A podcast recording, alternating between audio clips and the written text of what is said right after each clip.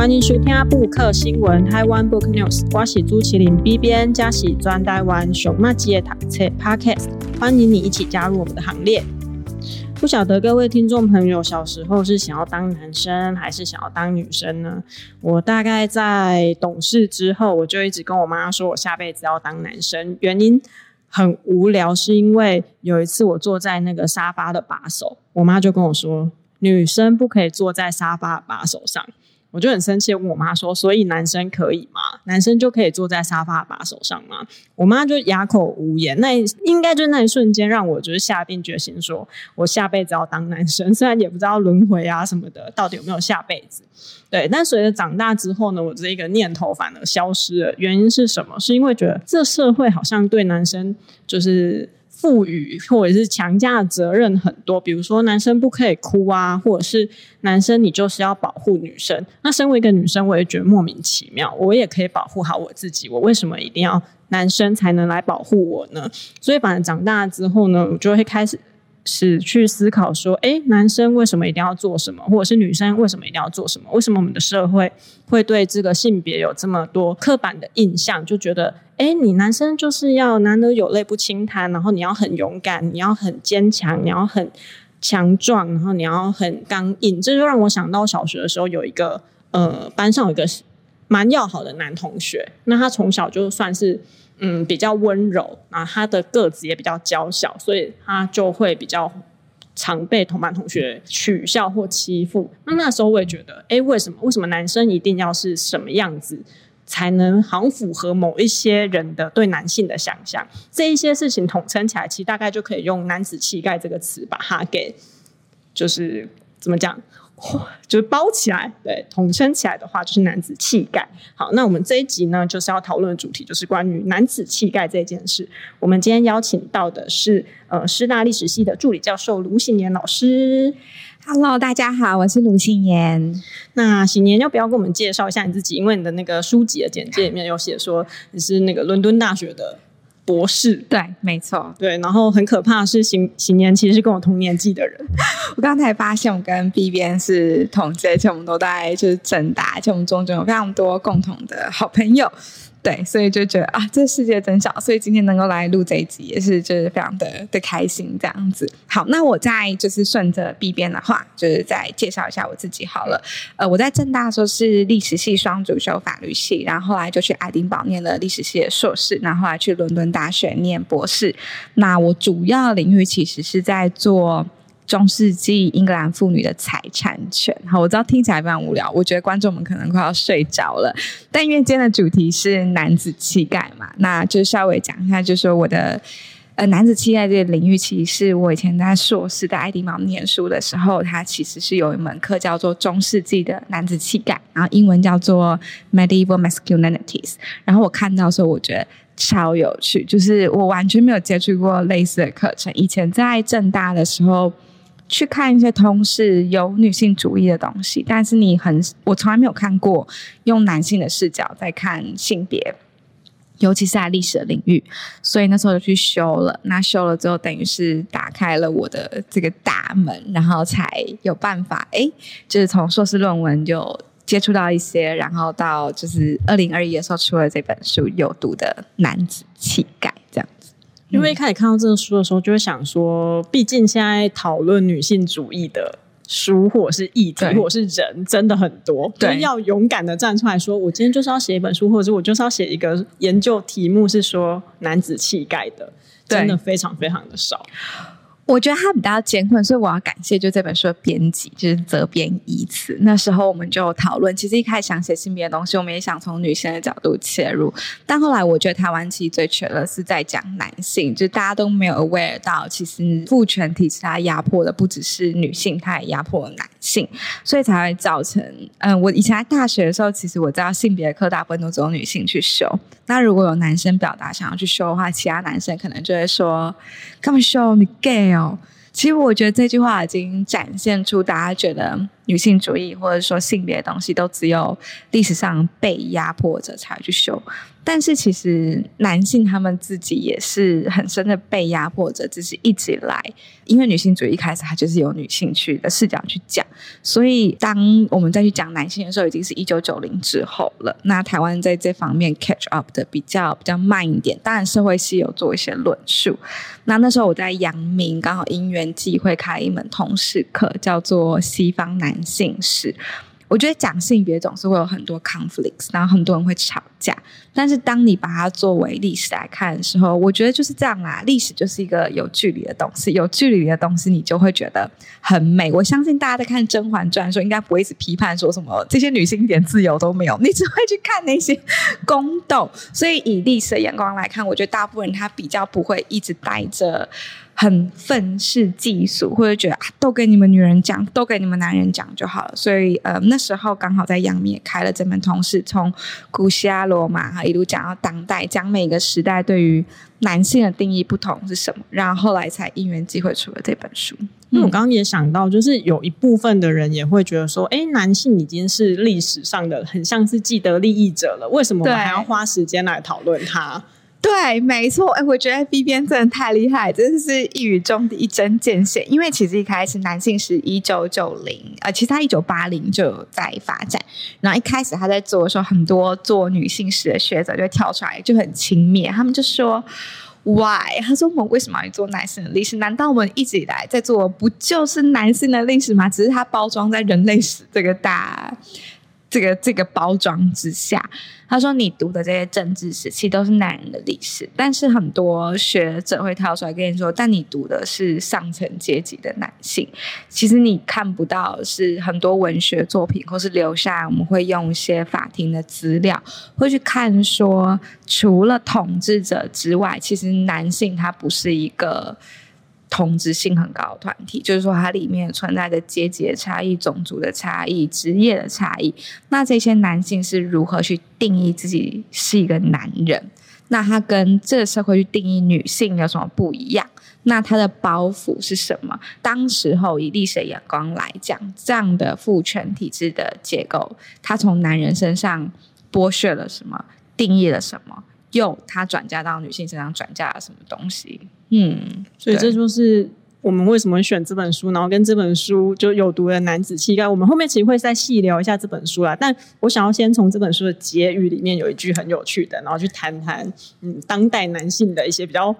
有点，我们现在平心而论，我很怕有一些女性听到这里就会想要把节目关掉。就像我刚刚讲的，嗯、大家会很觉得说，哎，我们平常女性受到的压迫还不够多吗？我们还要花一本书的时间或一一集节目的时间来讨论男生吗？但我觉得大家就先耐着性子，就是好好的听我们听完。那如果你听完还是觉得，嗯，我不能接受，那就留言给我们，让我们知道。好，没问题。对，好，那因为呢，这本书的结语里面有提到说，当代对男性的要求。几乎就是古希腊至今所有霸权男子气概的综合体。然后，对这句话对我来讲，我就会觉得，哎，其实我小时候也是很懵懂过，因为我非常喜欢看总裁系列的言情小说。我懂，总裁系列言情小说的男主角都有一些同样的特色，就是一定要很霸气，然后很有。男子气概，对，对，那他们要决定一切，甚至决定女主角的命运，决定女主角的很多事情，然后他们要保护女主角，通常都会有一个男强女弱的这样子的设定，没错。然后就连好，假设你不看言情小说，其实最亲近的迪士尼卡通，很多迪士尼卡通里面也都有。王子要解救公主的这种剧情，大概像白雪公主啊，或仙女奇缘，就是这种比较久以前的。你当然会说，哎、欸，可现在有冰雪奇缘啊，有女性为主角的 Elsa 之类的。但其实这个也都是跟你知道女性主义开始被重视之后，可能才出现的这样子比较颠覆的公主角色。所以，当我们在看这一些呃角色设定的时候，无论是卡通中啊，或者是小说中，甚至是戏剧中、韩剧里面。其实很多八股男性，就是算是偏八股的男性描写。例如说，那个男性可能一定就会是公司里的高层，然后也会是一家之主，对，对他会一定是掌控某一些权力的人。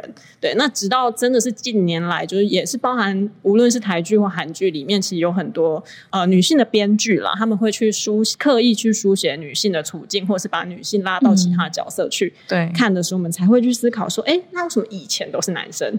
那对对，然后为什么现在我们把这些角色放到女生了？对，那我也就觉得很有趣的，就是其实这样子的设定，一部分好像也是男性被赋予了某一种你一定要达到的样子，你才是成功。比如说你在事业上一定要有成，或者是你一定要拿到一些什么主管的阶级，对，或者是你在家里要有经济的掌控的大权。没错，对，那。或者是你一定要很刚强，或者呃，你一定要去战胜什么东西，嗯、对，对，那你甚至不能表现出自己的脆弱。其实这一些东西都是从古希腊到现在很多不同阶段男性的一些特质。没错，所以我就想要请请您分享看看，就是在你的历史研究里面，你研究的就是各个朝代，朝代嘛，嗯、各个时期，时期。用朝代很像中国才讲，对，真的，对各个时期的男性。这一些，嗯，可能现在有点男性刻板印象的这些。嗯观念这些感觉到底是历史上就已经存在的？我觉得这可能可以分两个部分，一个是历史文化，然后第二个就是我们所讲的，比如说生理上面的差别。那当然，我这边可能会带一些理论，所以如果各位。听众，如果之后还有什么想法，可以在留言里面。我先讲哈，其实刚刚 B 边讲到一个重点，就是他这个男性，就是霸总系列，他要么不是这个公司的最年轻的 CEO，要么就是部长，然后他一定是要有很好的学历回来，然后他的能力一定要非常非常强。他其实反映了，你有没有发现他在各个方面都是所谓的支配者？其实男，我们在讲男子气概的时候，在历史上面我们会讲。一个男人，他其实最重要的一点，其实是他要支配的权利。比如说，男子气概还有分阶级，还有所谓做到最顶端的，然后跟下面的。好，最顶端你就可以把它想象成我们在讲中世纪的阶级的时候，最上面一定是国王嘛。那你把它想象成这个社会上最 man 的那个男人。好，那最 man 的男人，他可能是在政治、军事、性，尤其是对女性上面都有很大的支配权。那我记得我之前在做演讲的时候，我有问过底下的观众说：“你们觉得当代社会谁最具有这种支配权？”然后他们他们想一下，他们就说：“哦，吴一农。”然后我说：“哦，我可以理解。来，第一个他看起来身材非常非常好；第二个他有当过兵，而且是海军陆战队。好，然后再来什么高学历，等于是他在各个方面。”都有支配权。那在他结婚之前，也会有一些花边的新闻，会说哦，可能哪一些呃，他有跟谁有一些绯闻之类的。很多女性的爱慕。对，然后甚至有很多人自称农妇之类的。好，那我再问他们说，那你们觉得哪一种是可能不做到那么顶端，但是他再再的去加强了这个社会对于男子气概印象？然后就有人说是王世坚，我觉得还蛮合理的啦。就是而且王世坚就是一个。呃，铁打世间水流的首相，我有学生还为了抢延上王世坚的票来翘我课。好，但我们又回到。我们假设吴一农他是坐在最顶端的男子气概的这个 sample 好了，其实你去看历史上，比如说我讲说我在结语讲说，我们当代对于男性的要求等于是历史的总和，你就拿比如说他服过兵役，然后身材很结实这一点来看好了。其实我在讲古希腊罗马那一章，甚至是到中世纪的时候，我们会发现当时的社会其实是处在一个战争连年不断。的一个很动荡的时期，所以对一个国家来说，他所需要男性是哪一种男性？一定是战士，一定是他要能够在战场上面攻无不克、战无不胜的这种军人。你可以或者说在中世纪，你可以把它当做是，比如说骑士，或者是这些呃 soldiers 这样子。那我觉得这很大一部分也跟生理挂钩在一起。比如说在呃战争里面，你第一个你被送上战场，大部分一定会是。男性，你没有办法去否认说，在生理上，在父权的社会里面，甚至在第一眼他去看的时候，男性他比女性具备更多上战场打仗的条件。所以，这个其实你可以把它说是，如果你要我选一个从古希腊至今都贯穿的一个男子气概条件，我觉得它就是很外在的生理上面的强健、肌肉的强健，还有打仗的能力。比如说，其实这东西一直到二战都没有消灭啊。你一直到一次世界大战、二次世界大战，国家最需要的男人是哪一种男人？强壮的、强壮的男人。嗯、你如果没有强壮的男人，或是军人帮你打仗，这个国家就不会存在。好，那刚刚就是 B 边，我请我分享一下，我从吴一农开始，然后呃，有在对应到，比如说古希腊罗马到二战，这个讲的是一个。那另外一个走向就是跟你说，比如说呃，在没有那么多战争的时候，或者是说我们在讲男子气概中间，有时候会有很多阶级的分野。好，所以的确是，比如说我们在讲到了近现代开始，比如说文艺复兴之后到近现代，上层阶级的男性他们。不太算是摒弃这种外在的武力，可是他们更强调什么？一种 politeness，一种文明，一种礼貌，一种对于跟你同等阶级女性的这种应对进退，然后或者是说你要表现得很绅士。好，这又来了。比如说，当代我们在追求男朋友的时候，一定会有人跟你讲：“我跟你讲，你男朋友如果对你不绅士，这个男的一定不行。这男的一定要脾气要好。”他如果脾气对啊温柔体贴，要帮你拿包包，好，等于是你会看到说，哎，但是这种对于女性的体贴，这东西其实是到了，比如说十七、十八，我们所谓的绅士的阶级开始出现，跟他们想要，其实你可以把它当做是当时的中产阶级，他们想要做出自己的口碑。好，那跟比如说中间的这些商人跟上面这些贵族，他们为了要跟比如说善用拳头打架的。下层阶级做一个分别，于是他们有刻意的，比如说营造出这种 politeness 的文化，它跟阶级跟金钱挂钩在一起。好，那这也是我觉得历史上比较让我觉得比较印象深刻。诶，你怎么定义一个男人？或者说当时会有我的书里面有提到，他会有一些小册子，然后里面就写说绅士守则，怎么样才是一个 good man？怎么样才是一个好男人？里面就有一个说，你永远不可以放女人鸽子。你要准时，就对。对，然后你不可以表现出自己的情绪，好，不可以表露情绪。这个又跟所谓的 soldier 可能中间又有点差别。比如说在呃古希腊罗马的这些神话，不算神话，我们就讲荷马史史诗好了，至少。你有这个文学的历史的印证，你会发现，不论是阿基里斯或者奥德赛，他们都是不畏惧于表达自己情绪的人。甚至在文艺复兴的时候，也有不少的书写跟你讲说，男人他就是要把自己的情绪表现出来。但是你到了越后面维多利亚时期，你会发现他们比较崇尚哪一种男性？比较崇尚不表露情绪的男性。又回到了，比如说一开始 B 边所讲的。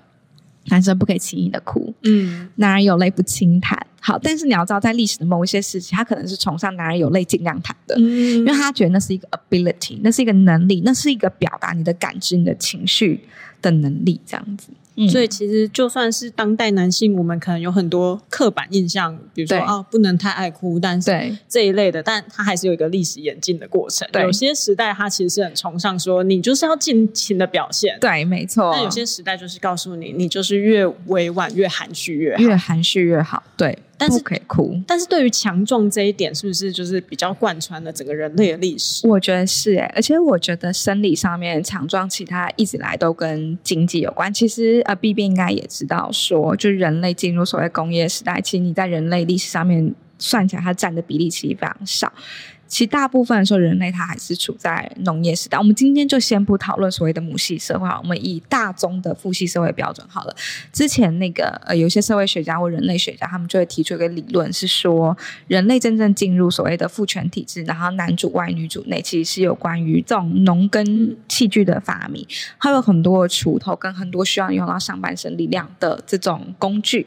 但如果我相信，应该很多听众来健身，大家应该知道男性跟女性的肌肉分布非常非常的不一样。以男性来讲，他们其实要做伏地挺身，其实是很容易的。其实你就算是不运动男性，你可能会自我标榜为：诶，我就是一个阿宅。你能够做伏地挺身的量，搞不好还打败一些有在健身的女性，因为女性她在上半身分布的肌肉本身比较少，但是相对而言，女性她在大腿所分布的有氧肌或肌肉其实跟男性可能不相上下，或者说表现会更好。所以你会发现，有些男性他在健身房里面，他其实做不太起来所谓的 jump squat，就跳起来我在深蹲。那深蹲这方面，女性的表现可以表现非常好，但就是因为进入农业时代的时候，你会发现所有的经济资源它被。生理上面，他可以去表现更好，男性全部都吃掉了，好，所以他才会进入了所谓的，哎，女性她被 show back 到所谓的私领域的家的领域，但公领域所有的经济啊、粮食啊这些资源，它就被男性所掌控，这个很生理。好，那进入工业革命之后时代，其实你也看到说不断的战争，然后再包括就是。因为进入工业时代真的比较短，所以当当代女性会觉得说，哎，很多工作我动动手指就好啦。可是你要跟前面的农业时代比，你会发现，大部分人类历史它在做分工的时候，人的劳力分工很多时候都是按照你的生理上面的特征。所以其实，然后你又包括近期的这几几十年来国际政治对于战争的需求，然后你可以又再搭上 cultural effect，就是说。我觉得 social media 兴起，对于身材的健身跟健美也带起了一股风潮，所以我觉得反而在当代强调男性的这种健壮，不是站在一个国家安危的角度，或是经济资源角度，反而是一种更文化，一种更你要在 social media 上表现自己的这种 man，就是你要透过健身这样子，好像那个身材是一个男性的象征而已，对，而不是为了要去。打仗才拥有的东西，没错，对，就是好看。为了让你自己好看一点，对，然后为了让你看起来更像个男人，对，因为其实大部分健身房的广告，对，都还是以男性，然后展现出呃很勇猛的肌肉的样子，对，这就是很多很多健身教练会跟女生说，你不要怕练出肌肉，为什么？因为女生她的因为搞固酮的关系，她就是不容易练出肌肉，你就是没有办法练出。这样。你看那些健美小姐，她一定是花了很大的心力，她的饮食她都要有。很深很深的，就是很节制的控制。但是男生他在练肌肉方面，他因为搞固酮的关系，他就是比女生在更为容易。所以我觉得肌肉 muscle 这个是很直观，就你人第一眼看到，它就是一个男性的象征。嗯、不过从刚刚无论谈到肌肉，还是对于、嗯、呃绅士的要求，其实它好像在历史上，它还是有一个节制的。对，就比如说你要表现到什么样子，就是一个呃 man 的样子。没错。但是喜年写的这本书是有毒的男子气概，对，这就让我很好奇，为什么男子气概会从一个好像对一个男性的一个无论是外在还是内在的好的要求，嗯、对，演变成一个好像有点反而影响到女性，或甚至是产生厌女啊、嗯、这一类相关的概念，为什么它变得有毒了？其实有毒男子气概是它其实用英文翻译过来叫 toxic masculinity，它是一个当代词，它去形容活在当代男性却保持着传统的性别刻板印象在过活。这些男性他会觉得说，或者说有些女性也是保持着有毒男子气概，他会觉得男生就应该要干嘛？赚钱养家，男生就应该要会运动，男生就应该要会打篮球，会非常的 sporting，男生就应该要不爱哭之类的。好，那。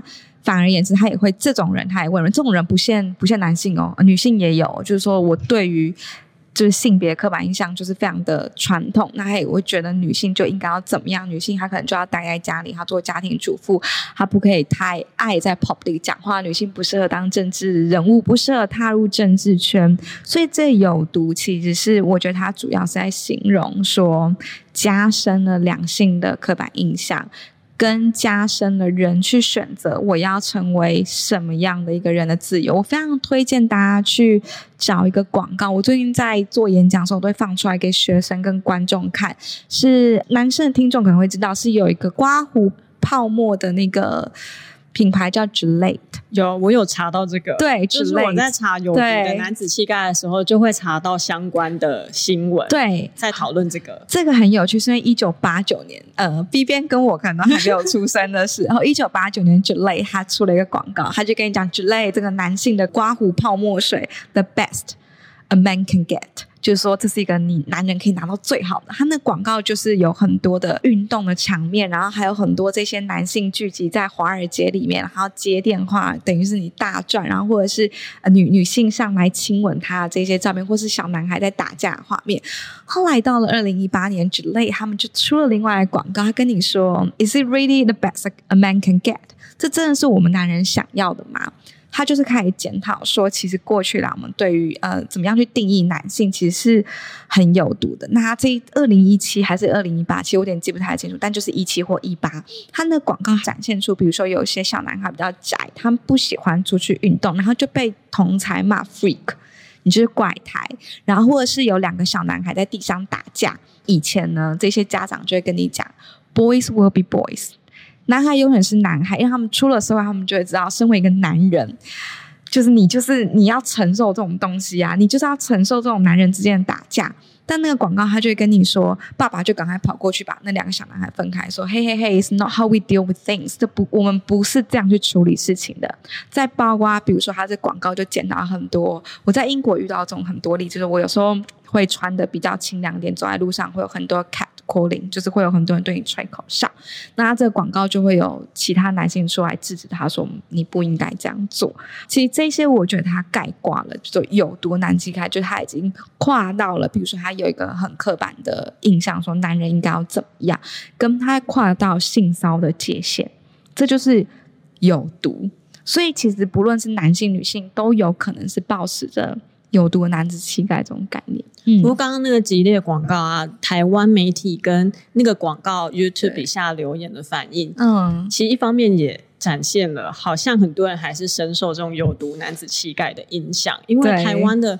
媒体，如果你是直接收激烈，然后男子气概广告的话，嗯，你可能会收到几篇是说这个广告是引发争议的，就是新的这个版本。对。然后那时候我看到的时候，我就想说，哎，我想知道他争议的点是什么。嗯，但是你看完之后就觉得，哎，没有，他想要打破那个过去。对男子气概的那个框架，所以他不应该有争，他不应该有那么有争议。可是为什么 YouTube 底下按就是到赞跟讨厌这个广告的人还是这么多呢？嗯、后来我就认真的看了好几篇，嗯、终于有一篇他就写到说，这是因为传统的抱持的这种比较传统的男子气概的男性觉得受到威胁了，觉得我们好像不能再做这些事情，做这些事情是错的。我懂，这就搭上最近的性骚啊，他就跟你讲，那我什么话该讲，什么话不该讲。我觉得你不需要觉得自己受到威胁。如果你喜欢运动，我觉得你还是可以很喜欢把自己练得很壮。对，但不用要求所有人都要。其实这才是重点，这就是你不可以以男人就应该要怎么，而去要求其他男人说啊，你没有练出 six packs abs，就是你没有练出六块肌，你没有练出。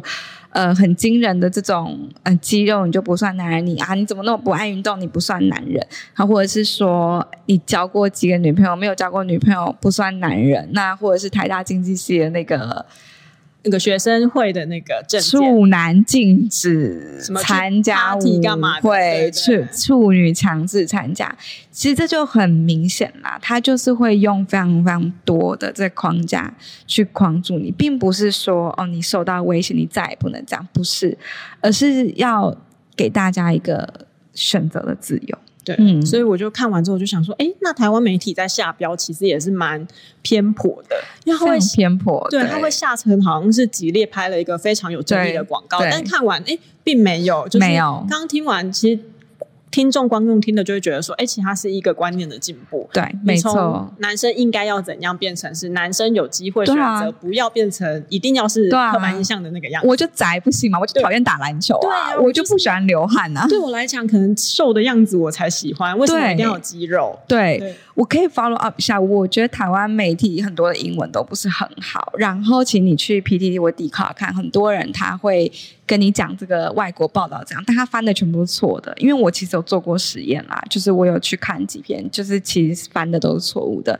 所以我会建议大家，如果遇到这种有网友跟你讲国外新闻这种报道，我会建议还是去找原文来看。就是我觉得大家不要对自己没有信心，其实大家的英文会比你想象中的还要再更好。而且现在还有 AI 可以帮我们翻，对啊，所以就不用担心这么多。我觉得看原本的，对，我觉得不需要靠网络上那些别人帮你翻好的东西。对啊，好，那这就是刚刚我们就是很气愤的对，真的男子气概，然后也呼应到最近的一些议题啦，就觉得说，哎，好像男生会被觉得，嗯，一定要怎样做才会是好的，或者是男生自己本人也会。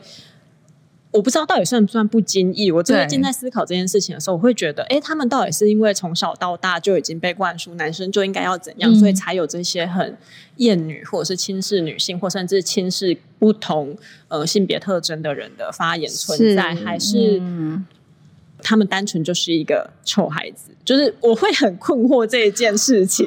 我我觉得其实还是要回到所谓，我觉得其实近年来学校的教育其实做非常多了，嗯、就是说你如果去看新的课纲，或者是在过去十几年台湾真正的性平教育是一九九零年代开始，在那时候他每年其实他其实每过几年他都不断的改革，你能讲原住民讲性别讲非常多，但是我觉得最重要还是在一个家庭跟同侪环境里面，他是如何去定义男性，很多男性他其实所受到就是这种 culture 文化的影响，比如说。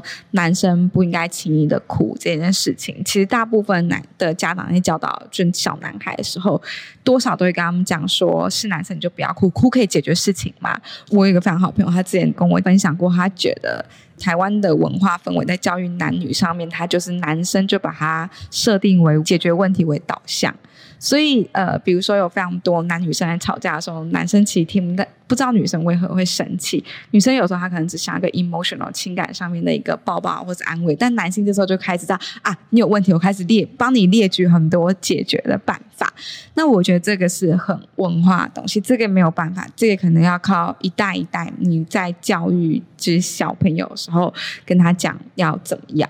那我知道，就大家对于台大经济系的两位同学他们列出的证件会觉得很震惊，就非常非常歧视女性，歧视 LGBTQ。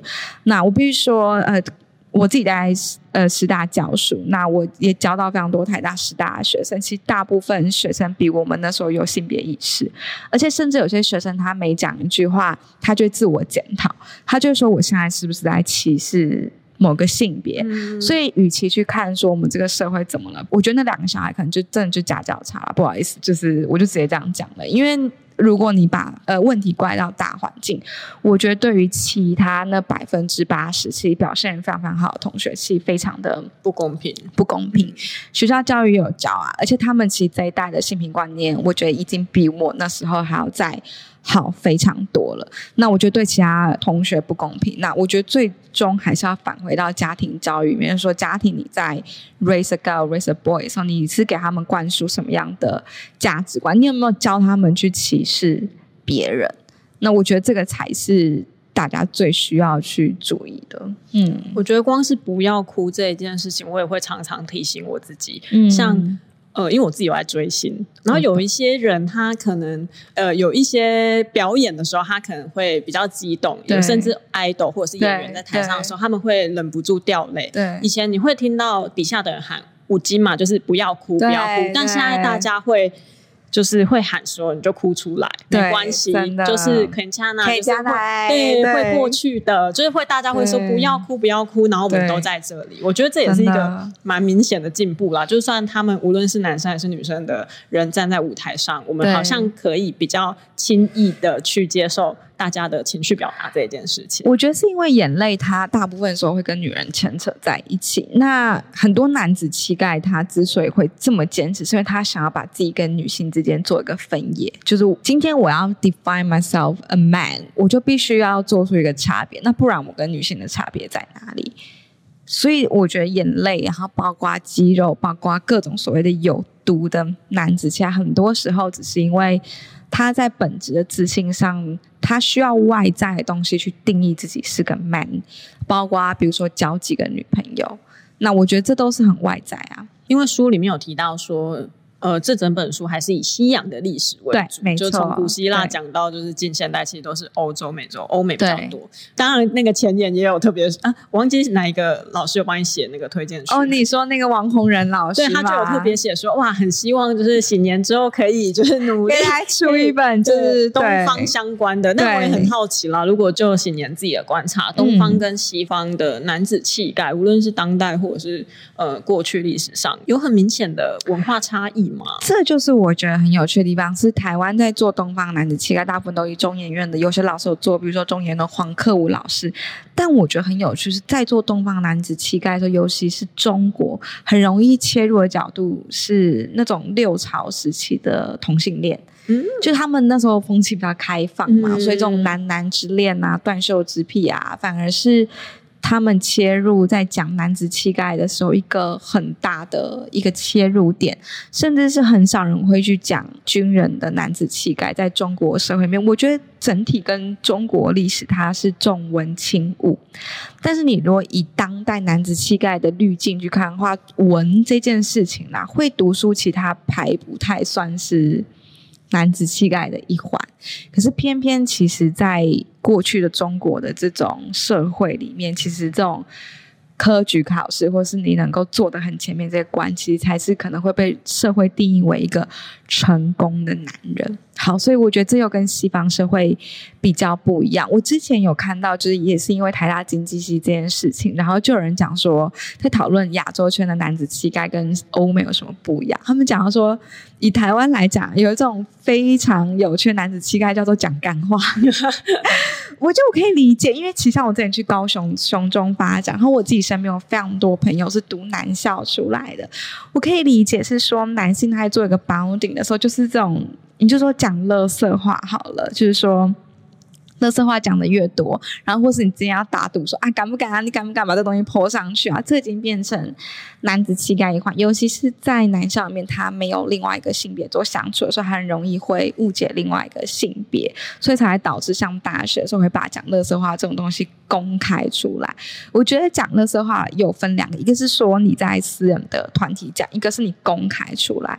有人问说你私下讲、公开讲什么差别？当然有差。对啊，私下讲我觉得差很多，影响不到什么人。我觉得那个其实，其实，在公开讲，其实，在法律界有很多讨论说，那可以罚吗？他在言论自由，你要保护到哪个程度？其实你去看美国的言言论自由，它其实没有所谓的 hate crime，就是说他没有说你这种种族歧视言论，他其实并没有证人去罚你，因为其实言论自由其实要放在。最高端，所以其实你如果降下来看的话，垃圾话可以算是言论自由一种。好，那但是我觉得拿到 public 在讲，这就有很大的一个，这是一个 issue，也是一个你社会会不会再去加深对于某种性别、某一种性向的人的歧视？我觉得作用非常非常的。尤其是讲那些话的人，如果是一些意见领袖或者是有话语权的人的时候，讲出来的话有可能会变成很多人相信、很多人的模仿对象，对，又是学历高，因为台湾一直都是学历挂帅的一个社会，所以大家就会觉得学历高的人讲出来的话就一定会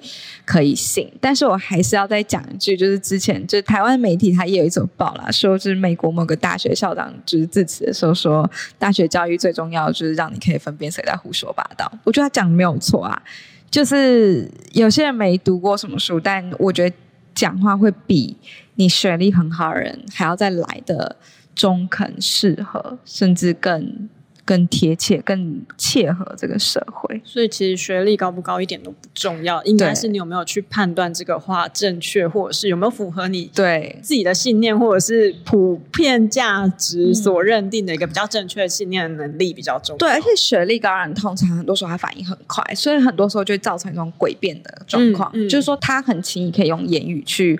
去反驳或者塑造一个，就是我才是正义，就我才是对的形象。学历高人通常那种学历高人，他通常也很有自信啊。对，他讲出来的话，通常也会让人家觉得哦，就是可信度比较高。但我觉得这不是一个好事。嗯，不过。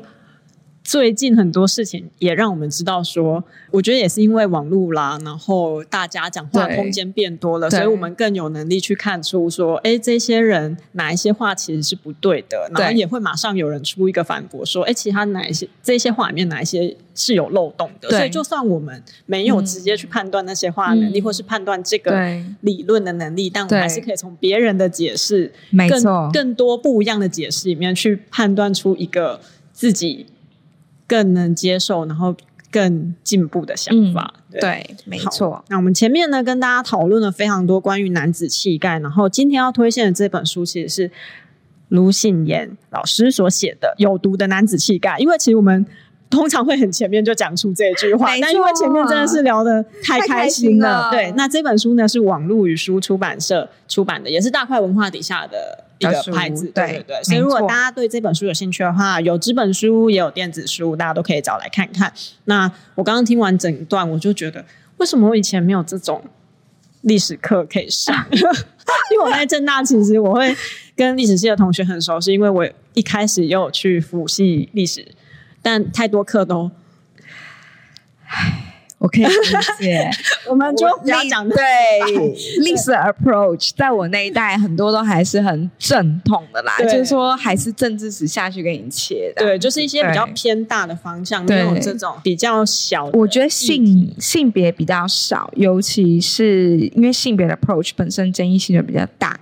但是的确，历史系在医疗史里面，他会讲比较多性别。那我们比较少会专门去开一门课去讲。但现在我自己在师大也有开女性史、男性史，对。那多少就是说会在一门课里面，他可能会有一周会在讲。但是其实我以前在政大的时候，很少看到，就是整个学期都在讲性别。对，嗯、真的很难遇到。对，对。而且刚听完，其实如果听众朋友有想要做历史研究的，就会发现东方的男子气概还有很多题目可以做。对，欢迎，因为做东方真的太少了。通常研究生最喜欢的就是看到这种状况。对啊，对啊，所以我材料。就超在那里，然后超推荐。只是写研究回顾的时候会痛苦一点点，对，没错，因为没有人做过。没错，推荐各位历史系的学生，你可以做个东方男子气概去研究。但就我的经验啊，写没有人写的东西，其实比较没有压力。真的，真的，不然前面，哎，干嘛去写人家写过的东西啊？多无聊，还一直被检视，然后还不时不时还有大佬出来打你脸，有没有？所以写那个没写过，你就是那一块小小的垫脚石。真的，真的，你就是这个领域里面王。突然就变成那个历史系的招生，对，真的真的，真的。因为听到这里就会觉得哇，那以前如果那个念历史系的同学有选题目的障碍的话，这是一个很好可以切入的领域。对，我觉得是。嗯、那今天有想要推荐给听众朋友的书吗？有啊、嗯呃，除了我的书之外，其实我之前有。有算是打开我对于性别的一些眼界，其实是那个温斯代的温斯代的那个性谎言以及铂金宝，我觉得它非常有趣，而且很适合就是当做是呃你想要读当代性别的一些入门书。它不是什么理论，它就是在跟你用它去破解以前就达尔文的这个迷思，它就跟你说女性在性这边是被动的，男性主动的。它如何用人类学的观念去跟你打破，跟你说女性。在性上面，他做了非常非常多研究。在性上面，他也可以是主动的。那如果从这个 starting point 当做一个出发点，我们在规范当代社会。或者说男女男女分工的时候，我们是不是有就是其他的可能性？然后另外一本书是，呃，是一个韩国作者写的。他说我是男生，也是女性主义者。他是韩国崔成范所写的，然后是日月文化出版。我非常推荐这本书原因是我之前在演讲的时候，就有男生呃举手发问说，他以前在高中的时候，他都有问身，他是男校，他问身边人说，为什么你们不读女性主义？然后他的同学想一想，他就说嗯。嗯、呃，如果女性主义真的是有关于性别平等，她应该把名字改掉，就不该叫女性主义。对，可是问题是你如果改性别主义的话，性别主义的，比如说你 sexism 的话，这字在国外的意思是说。你就是抱持着性别刻板印象的这种性别主义者，嗯、所以我我我可以理解说，今天即即便我不是男生，我大家也可以理解说，如果有个名字就叫做女性主义，从第一眼我可能就很难去相信说他是在提倡就两性，或者说要更更多性别平等。嗯、但我觉得这你就从历史上面去看说。因为一开始，因为女性她就是被压迫比较深，不是说男性没有，而是在国家赋予男性公民权的时候，女性她就是没有嘛。所以它是一个争取抗争的过程，所以名字叫女性主义。一开始它就是一个二元的对立，但只是说女性主义它可以是一个瓶子，旧的瓶子。但我觉得走到今天，它其实里面装了一点新的东西了。但我觉得要很难啊，让各位男性知道什么是女性主义，又或者是说，呃，女性主义在提倡性别平等的话，其实很艰困。但我觉得大家不要想那么多，其实大家只要想着性别平等。这样就好了，就是说我不会去逼大家，你一定要去读很难的女性主义的理论，是因为之前我看 Fake 书也有很多学者跳出来说，其实当初那个很有名的 Judy Butler，他那本 Gender Trouble 就是得奖的时候，很多作者有指出社会学他社他的那一本书用很多很艰涩的词汇。反而一般人难以亲近。其实他的朝圣者都是一些当时有受过高等教育的女性，然后可能把他当做神一样崇拜。但我也觉得他很厉害。不过我承认，因为我读过 Gender Trap，我觉得难读，我觉得真的难读。就是你他太多理论，然后他太多艰涩的词汇，所以我刚刚推荐的两本书，我觉得反而是以一个比较平一般人都可以理解的性别平等的角度进去看。因为我觉得你如果没有从初阶开始入门的话，你没有办法去理解这些那么难的社会学里面，他在跟你讲这些理论是什么。然后，我觉得欢迎所有性别的人都来变成女性主义者。那至于名字要不要改，我觉得未来吧，可能会有人提出更好的的名字。嗯嗯，对。前面那一本《性谎言铂金包》应该是时报出版的，嗯、如果没记错的话。对，没错。然后后面那一本其实我跟世博自桥路哦，对，因为那一本我也是，嗯嗯嗯，我比较多看韩国翻译的作品，对，对我觉得很不错。对，那一本我觉得蛮喜欢，就是从一个比较偏一般男性的角度，为什么要去读女性主义？对，然后他其实一开始也进不去，对、嗯、他有去设想一些他的，我印象中是妈妈吧，还有还有姐妹的一些处境，嗯、对。对，没错，嗯，其实很多男性都有这种为人设身思考能力。比以我自己的爸爸来讲，像我的爸爸跟阿伯，我就会发现他们都蛮听老婆话。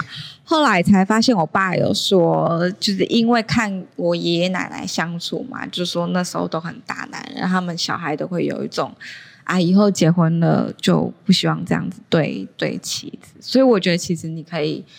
就是男性如果觉得很难进入这个状况的话，你可以稍微去假设一下，说今天如果是女性，假设一下你今天在这个情境，假设一下今天你最爱最爱的女朋友，如果是你异男的话，你是就是异性恋者啊，讲你最爱的女朋友就是在某一些情况之下遭受到歧视，职场上面，那你会怎么做？或者是说，假如你是他，你难道不会觉得不平等吗？难道你还是要抱持的那一步？没有办法，就是。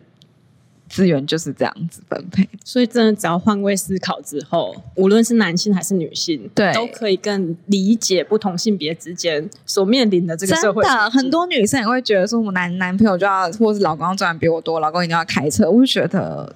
凭什么啊？不用哎、欸，我我可以开。对啊，凭什么？在我家都是我在修东西。真的，我也是，就我没有。我当时我修东西，我真的是不在行。但开车这个，我跟你讲，就是擅长的事情，让擅长的人去做就好。因为我每次只要靠我男朋友在那边看说明书，看超过五分钟，我就会生气。真的，我就会觉得我已经用完了。对，真的。你为什么还在看说明书？真的，而且我有一些其实也是女校毕业朋友，然后我我有个非常优秀的朋友，我还问他。就是说，你觉得你有没有什么东西不擅长？他超擅长机械那种东西的。然后我觉得超厉害，像我家有一次马桶坏掉，是他修。然后所以我觉得各位不要觉得男生他就一定要会什么，女生一定要会什么。其实你要相信，应该就是自己的能力啦。就是说，每个人都有自己擅长的东西，那他不是性别可以去去界定的。好，说到这个，让我就想到刚刚前面有讲到一个，就是关于女性可能某些时候比较多是情绪的反应，需要获得。呃，照顾，然后男性会开始想对解决方法。嗯、我告诉大家，不要想男生女生，大家都测 MBTI。如果你测出来是计划型，哦、你就会跟我一样，无论人跟我，我就是那个残忍的。就我有时候我朋友会觉得我很残忍，哦、就会觉得说，我就已经很痛苦了，你就不能安慰我就好？不好意思，我就是在给他解方，我完全没有帮他想说。哦，你现在应该很痛苦吧？我们来抱抱，抱抱没有，我会直接说不是、欸，你应该就要怎样？你现在应该要把最坏的状况都设想出来。对对对，我就已经开始在 A B C D E 对，那其实这跟性别一点关系都没有，这只是我们思考的方式不一样。对，我觉得有时候他就是一个，像我朋友那时候跟我讲，就是他他是以他们系上一个。班队当做例子，然后他们好像是在材料系，然后材料系要做一件事情，就是把材料打磨到很薄，然后那女朋友就一失败，然后女朋友就打电话跟男朋友抱怨，然后男朋友就开始帮他想很多法子，然后女朋友爆炸说：“你有不知道啊？”他就说：“我当然知道，我只想抱怨而已，你就不会安慰我一下吗？”然后他就是有讲，我觉得哦，其实我觉得蛮 interesting 的。对对，那其实就那那只真的有的时候不是性别问题，就只是当下处境，个性，对，就只是个性跟当下那个状况，我们需要怎样？因为就像我这么爱提出解方的人，我也是很常会跟朋友说，你就不能安慰我一下吗？不懂，对，他其实都是要 read the context，没有办法去脉络化。对，好，那很。感谢今天醒年。其实这一集节目，大家如果听到这里，会觉得超精彩，然后就会发现，哎，我们大超超时哦，我也觉得好，谢谢，对啊，谢谢醒年今天带来精彩分享，谢谢 B 编。对，那我们今天的主题书呢是呃有毒的男子气概，然后是网络语书出版的。好，那如果有任何意见，想要推荐什么书籍，一起在节目聊聊，欢迎到我们的 IG 或者是写信给我们。我们的 IG 是台湾 Book News，我们的信箱也是台湾 Book News 小老鼠 gmail.com。Book 新闻，我们下周再见，拜拜，拜拜，再会啦，拜拜。